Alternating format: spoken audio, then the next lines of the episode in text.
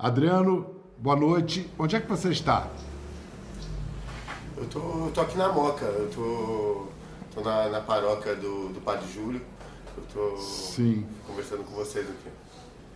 Do, do, na paróquia do Padre Júlio Lancelotti. É, aqui, aqui na Moca, onde você na do- Moca Baixa. Onde, vo- onde você dormiu na noite passada, Adriano? Eu, eu tô, essas noites eu tô dormindo no, no centro de acolhida, né? Um centro temporário de acolhida, é CTA. É um abrigo que, que pega os moradores de rua, né? E a gente fica, tem uns lugares para nós fazer nossa higiene, almoço, janta, ver, ver uma televisão, ver- usar um banheiro. É um lugar que a gente, pelo menos a gente já não está né, né, nessa, nessa batalha da rua, né? De, de passar as noites em claro. Que, que à noite não tem como você dormir na rua, né? À noite você, fica, você passa as noites em claro para dormir durante o dia. A noite é muito perigosa, né? Daí eu tô nessa. Eu, dos males o menor, né? Eu tô nesse centro de acolhida. Adriano, eh, a gente tem essa informação que você está há 10 anos na rua. Antes você tinha uma vida assim, ajeitadinha, casa, família, emprego. É, eu, eu morava no Paraná, eu tinha mulher, eu tenho, tinha dois filhos, agora eu tenho uma só, que um, eu tenho um filho que acabou falecendo há dois anos atrás, né? Agora eu tô só com a, com a minha menina, mas lá no Paraná. Nesses 10 anos que você está na rua, o que, que você já tentou para sair dessa situação? Ah, cara, vou te falar, cara, a gente, a gente- parece que é um ciclo vicioso. A gente, para sair dessa situação é muito difícil. Quando você, você, você entra no, nessa situação de rua, assim, para você, você sair, assim, você conseguir um emprego, você ter um lugar para tomar um banho todo dia, você ter, se você está no centro de acolhida, você tem horário para entrar, horário para sair. Esses dias eu estava até comentando que se, o, se no primeira semana de trabalho o patrão manda você fazer uma hora extra, você não tem condições porque você tem, você tem que entrar, você tem horário para entrar no abrigo. Se você dorme na rua, você não dorme, não toma um banho direito, como você vai trabalhar no dia seguinte? É, é um drama, Pedro. Se você soubesse, às vezes as pessoas nos julgam como vagabundos, mas não sabem como que a gente passa, como que é. A gente precisa da oportunidade, mas não precisa só do emprego. Precisa do emprego, uma moradia, um lugar para tomar um café da manhã, um almoço, uma janta. De, é, assim, depois que chegou a pandemia, a atitude, a atitude das pessoas com relação aos sem-teto mudou? Ah, cara, eu vou te falar, eu, eu, eu não acho nem que mudou, eu acho que praticamente nivelou. O morador de rua tá que nem um- uma pessoa normal, tendo, não tá podendo entrar no mercado, não tá te- podendo entrar no restaurante. Antigamente só quem não podia entrar no restaurante era o morador de rua. Hoje em dia, tanto faz o empresário, tanto o morador de rua, nenhum de nós dois podemos entrar no shopping center. eu praticamente estão sentindo o que a gente sente há muitos anos, né? Adriano, agora eu vou incluir na conversa, você vai acompanhar, pode participar, por favor, participe também. É, mas eu queria que você me ajudasse a apresentar é, o padre. Ele é o coordenador da Pastoral do Povo da Rua, da Arquidiocese de São Paulo. Ele é o padre Júlio Lancelotti. Como é que você apresentaria ele para o nosso público, Adriano? Eu, eu, vou te falar a verdade para você. O padre, a- as obras do padre já apresenta ele por si só. Não preciso eu, não preciso eu apresentar o padre. O serviço dele, o trabalho dele está aí para todos verem. A, a força que ele dá para o povo de rua. a- ele é um, é um tratamento humano, entendeu? Ele, ele, ele conhece todo mundo pelo nome, que é uma, uma coisa muito difícil. Ele sabe quem é o Adriano, ele sabe quem é o Manuel, ele sabe quem é o Pedro. Ele conhece, como fala, conhece as ovelhas pelo nome. Ele, o padre, o padre é uma pessoa que eu só tenho, eu admiro muito o padre, Pedro. Obrigado, Adriano. Padre Júlio Lancelotti, é, além do, do desabrigo evidente, tem alguma coisa em comum na população de rua? Olha, a população de rua ela é, é bastante heterogênea, não é uma população homogênea. Não dá para dizer que todos os moradores de rua são a mesma coisa. Até nesse sentido, olhando para o Adriano, você vê um homem loiro de olhos eh, azuis, não é o típico da, da população de rua, que é muito enegrecida também. É uma população que aumenta o número de mulheres, aumenta o número de mulheres com crianças, aumenta o número de casais, aumenta o número da comunidade LGBTQI, aumenta nesse sentido muito eh, o número de mulheres trans que estão pelas ruas. É uma população que não dá para ter uma resposta só. E eu acho que esse é um dos problemas sérios que o chamado poder público tem, porque ele dá é, é, a mesma resposta para todos. Então você imagine, e você começou falando isso, é, falar em isolamento social para quem dorme na calçada. Eles de repente descobriram um inimigo invisível e que está atingindo a todos. Eles conheciam muitos amigos inimigos visíveis, a PM, a GCM, os seguranças particulares. Agora tem um inimigo invisível e que esse inimigo invisível fez com que, aonde eles não podiam entrar, ninguém pode entrar agora. Então eles não podiam entrar no restaurante, agora ninguém pode entrar. Eles não podiam entrar no cinema, agora ninguém pode entrar. Eles não podiam entrar no shopping, agora ninguém pode entrar. Agora estão querendo abrir o shopping outra vez, dando essa confusão. Mas é, para eles é uma coisa estranha. E uma coisa que chama atenção, uh, Bial, é de que nós temos insistido muito que eles usam, usem máscara, que usem adequadamente, que façam a higienização das mãos adequadamente. E o que está sendo evidente neles rapidamente são os olhos. Então eu estou aprendendo, aprendendo a me alfabetizar melhor no olhar deles. É, porque com a máscara a gente está precisando dizer tudo pelos olhos, o sorriso, não a é dor, muito... a revolta, a solidão, a fome, a tristeza, a alegria. É, a pandemia no mundo todo tornou, escancarou, tornou mais evidentes as mazelas as causadas pela desigualdade extrema. Aqui no Brasil, essa, essa, esse desvelamento causou algum tipo de reação? Quer dizer, trouxe mais solidariedade? Olha, a solidariedade, até eu comentei isso esses dias e comentei isso hoje com o nosso arcebispo, com Dom Odilo. A solidariedade também fez uma velocidade pandêmica, mas ela tem que se tornar endêmica. Ela não pode passar, ela não pode achatar e diminuir. E uma coisa, Bial, que eu acho que é muito importante dizer para todos que estão nos ouvindo: a solidariedade não é uma dimensão religiosa ela é uma dimensão humana. Porque há religiosos e que usam do discurso religioso para fomentar o ódio. E há muitos ateus solidários, muitas pessoas que não têm nenhuma religião e são solidários. Nós convivemos com budistas, com umbandistas, com candomblé, com muçulmanos, com judeus, com evangélicos, com quem não tem religião nenhuma. Nós não perguntamos para ninguém qual é a sua religião. A solidariedade, Biel, ela tem que entrar nas estruturas, nas estruturas econômicas, nas estruturas é, da habitação, da moradia, da alimentação, do acolhimento. Não basta só a solidariedade individual, pessoal, ela é muito importante, mas ela tem que se tornar uma solidariedade estrutural, uma solidariedade que perpasse a questão política, a questão orçamentária, que perpasse aquilo que é chamado de política pública a população de rua precisa ter um lugar para morar. Nós não conseguimos que os hotéis, que a rede hoteleira que ficou ociosa, até agora não tenha acolhido a população de rua. Em Londres mas, acolheu. Mas não houve um edital na cidade de São Paulo é, estabelecendo isso, que o próprio Estado iria pagar as diárias dos hotéis? Isso, isso não foi adiante por quê? Não, não foi adiante. É um edital para 500 pessoas. O Ministério Público acolheu uma representação, é, aconselhou, sugeriu, recomendou que fossem 8 mil. Esse edital foi respondido por sete é, hotéis e os sete não foram homologados pela prefeitura. E agora é, esse edital foi reeditado.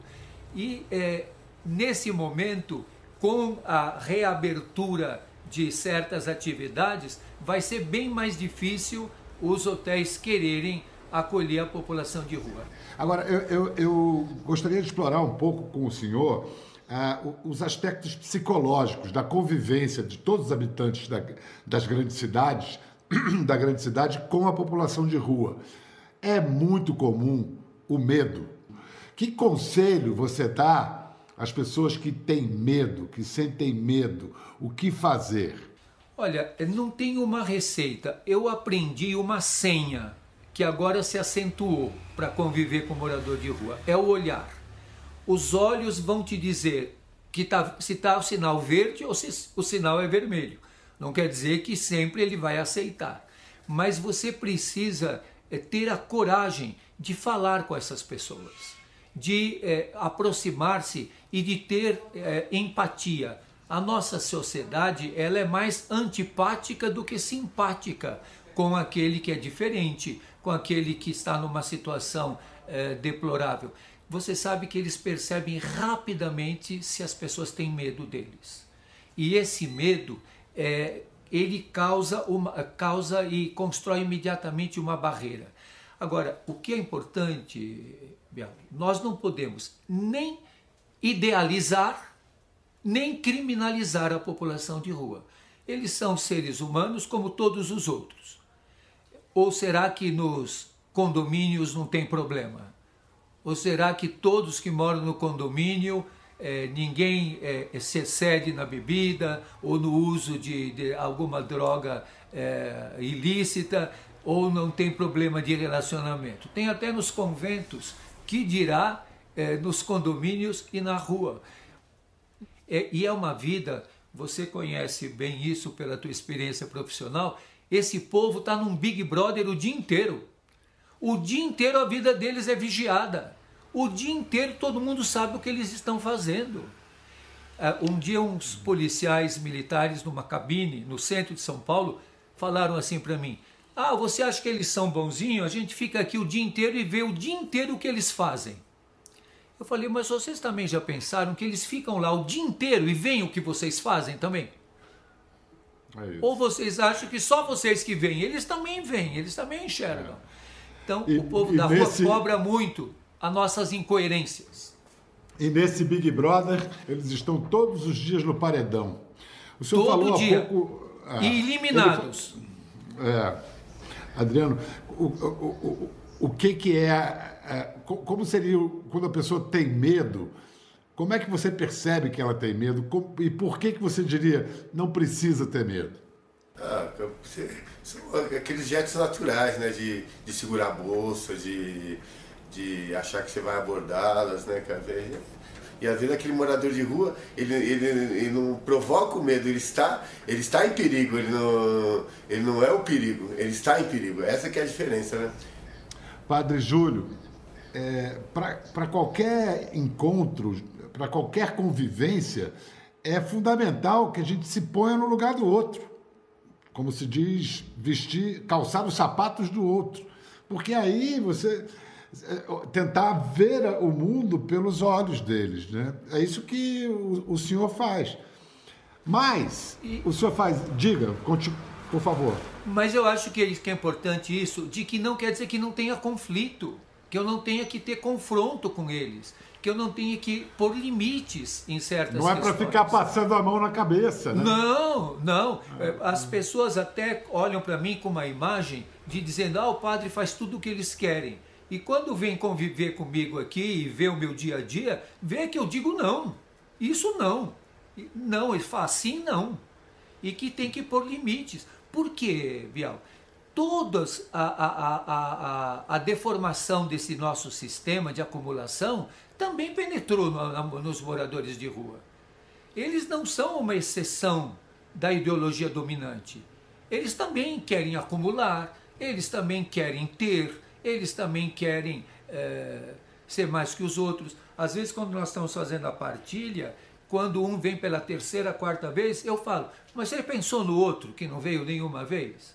Pois é, e, e evidente que você não só quer bem a eles, como é, vive, exerce, exercita esse afeto, mas recebe tem reações e recebe ameaças, é ofendido, já foi processado. De onde principalmente partem e de quem essas reações ao seu trabalho?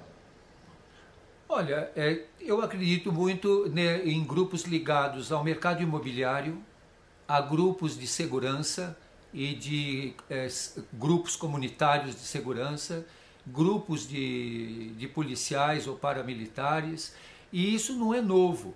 Não sei se você vai lembrar, Bial, quando você, é, não sei se era no Fantástico que era, você fazia no fim da noite as últimas notícias da noite. Você lembra disso? Lembro, era uma e, ideia do é Janeton Moraes Neto, né? teve essa ideia, a gente fazia sempre. E aí você nessa noite falou assim: o padre Júlio Lancelotti foi agredido na rebelião da FEBEM em Franco da Rocha, ele ficou ferido, mas agora já está em casa, o religioso já está bem. E o meu primo de Goiás ligou para minha casa, onde eu não tinha chegado, e falou para minha mãe: o Júlio também. E porque ele ouviu o que você tinha falado, minha mãe não tinha ouvido, porque ela já tinha uh, deitado. Então, desde aquele tempo, você vê isso, já fazem uns bons anos que você fazia uh, esse último quadro da noite. Para lá de 20 anos. Pois é. Eu fui agredido na, numa rebelião na FEBEM, em Franco da Rocha, numa armadilha que fizeram. Então, as armadilhas que fazem, até hoje, é, batem nos moradores de rua e dizem, vai chamar o padre. Né? Então, é, inclusive, a Comissão Interamericana de Direitos Humanos, da OEA, emitiu uma cautelar ao governo brasileiro para garantir a minha proteção é, em relação à população de rua. É, é, Pedro, e, e você ver, se eles têm um ódio do padre que defende o morador de rua, imagine o sentimento que eles têm com o próprio morador de rua, né? Adriano, hoje quais são os seus pertences?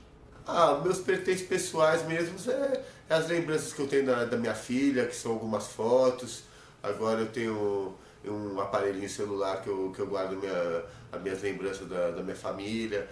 Isso é isso. Minhas camisas do São Paulo, que eu tenho um xodó das minhas camisas do São Paulo. Você tem algum livro? Não, eu tenho bastante livro. Não, meu, meu, eu tenho uma coleção de livros, cara. Eu tenho, eu tenho livros de artes, eu tenho livros de biografias.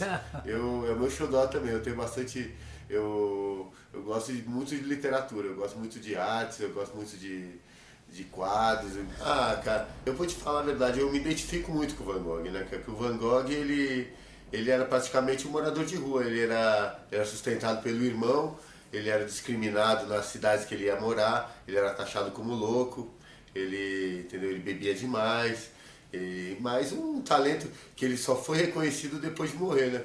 Tem quadro que ele faz que você vê que ele só usa uma ou duas cores, que ele tinha pouca tinta, mas ele faz uma pintura belíssima com uma ou duas cores. Eu, eu gosto muito, eu gosto muito. Gostaria de saber mais, né? Que aula, hein? Eu vou contar aqui para o pessoal, Adriano, que no ano passado a nossa equipe levou você para ver os originais do Van Gogh expostos no MASP. Uma coisa que está muito diferente é que você tirou a barba, cortou o cabelo. Eu é. queria saber, e essa gravação foi feita tem quase um ano. O, além da barba e do cabelo, o que, que mudou de lá para cá na sua vida? Ah, cara, eu. Ah, tem muitas coisas, né, cara? Eu acho que eu. Eu, eu acho que tudo, tudo se resume no amor, né, cara? Quando a gente ah, aprende a gostar de uma pessoa, eu acho que o ano passado eu tava eu não, não tinha ninguém na minha vida e daí eu me apaixonei, eu comecei, daí a gente começa a se cuidar mais, é, eu emagreci, eu cortei meus cabelos, que eu estava infestado de piolho, entendeu? Eu acho que uma pessoa que, que muito importante na minha vida que me fez eu ter uma outra visão, é, que resgatou um Adriano que eu pensei que não existia mais, que é um Adriano que romântico, um Adriano que que, que gosta de uma pessoa, eu acho que o amor se resume em tudo. Uma pessoa dá valor para uma pessoa da rua, que, que para mim é um orgulho conseguir uma pessoa da uma pessoa que tem casa, uma pessoa que tem um trabalho, mas para ela, para ela não chega a ser uma vergonha, mas para ela, ela tem que enfrentar a família dela, tem que enfrentar a filha, os amigos, Entendeu? Ela, ela tá comigo porque gosta mesmo, é uma prova de amor, porque eu não tenho nada para dar, né, cara? Eu tenho só, só o Adriano mesmo, né? O Adriano me falou isso, que estava rezando, porque ele queria se acertar com uma pessoa é, e tudo mais. E ele se arrumou, se cortou o cabelo, é, pediu algumas outras roupas. Então, você só faz isso e fala de você para quem você tem confiança. O senhor falou há pouco de solidão. E eu acho que uma das fotos que vão ficar para sempre da pandemia é essa foto aqui, do Papa na Praça São Pedro, deserta, sozinho. O que, que essa imagem nos diz, padre?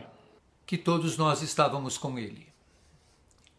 E que ele não busca sucesso, ele busca fidelidade. Ele não busca agradar, ele busca amar. Ele não quer ganhar, porque ele não tem medo de perder. Porque ele é um homem que, idoso, tem coragem de ser o único sinal no mundo de hoje de ilibada confiança, que ninguém pode contestar. Ele é muito combatido, até dentro da igreja. É combatido por muitos religiosos. Você sabe que eu acho que ele é mais querido dos ateus do que ele de alguns religiosos e mesmo católicos que são contra o Papa Francisco. O Papa Francisco hoje é um sinal de compaixão e de misericórdia.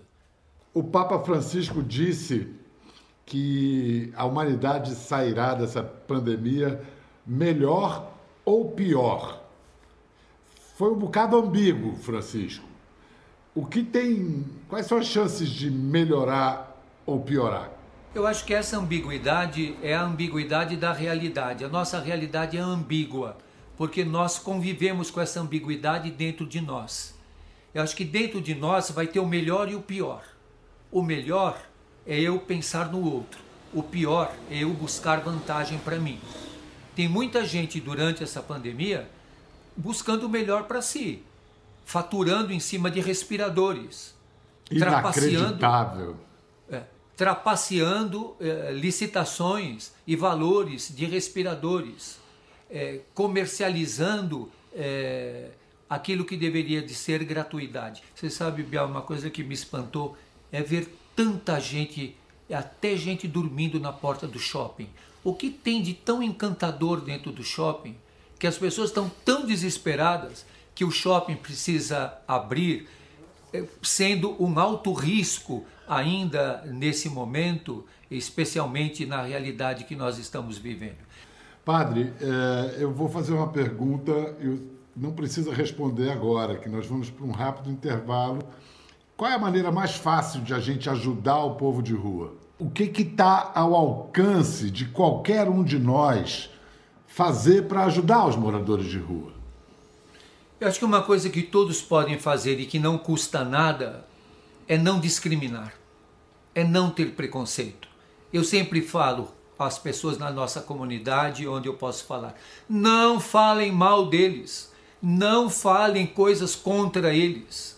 Saiba defendê-los, entendê-los. Isso não custa nada para ninguém. Você não precisa fazer nenhuma doação, faça uma doação de você mesmo.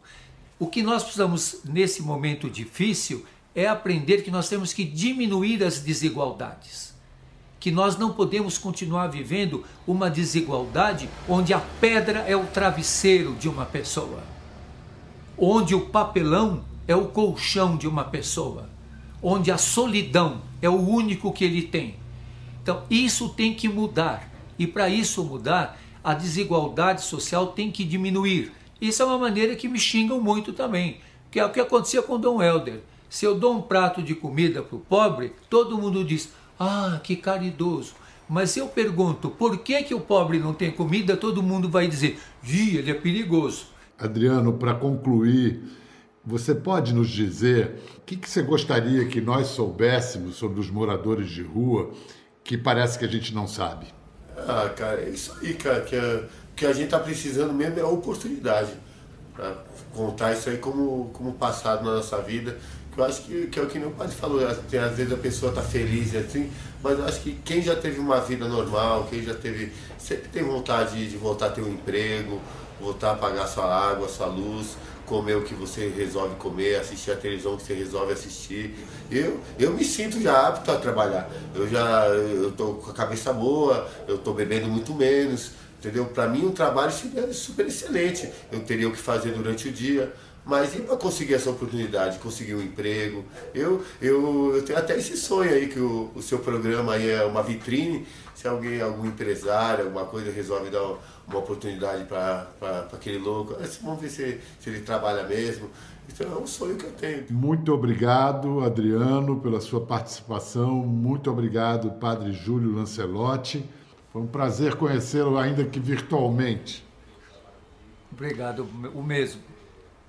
Tudo de bom. Boa sorte. Obrigado.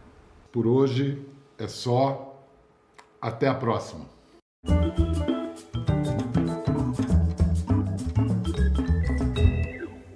Gostou da conversa?